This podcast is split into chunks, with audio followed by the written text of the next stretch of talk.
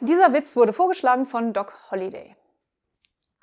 Ein Arbeiter kommt nach Monaten in Frankreich zurück in sein schönes, konservatives Dorf. Er will sofort vögeln und sagt zu seiner Frau Resi, zieh dich aus und leg dich aufs Bett. Darauf sagt sie, na Sepp, ich habe keine Lust auf ewig das Gleiche. Darauf erwidert er, ich habe da drüben auf der Arbeit was gelernt, das ist geil und nennt sich Perversion.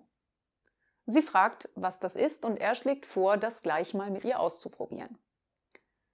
Er zieht sich aus, klettert auf den Bauernschrank, spreizt die Beine und will schreiend auf sie draufspringen.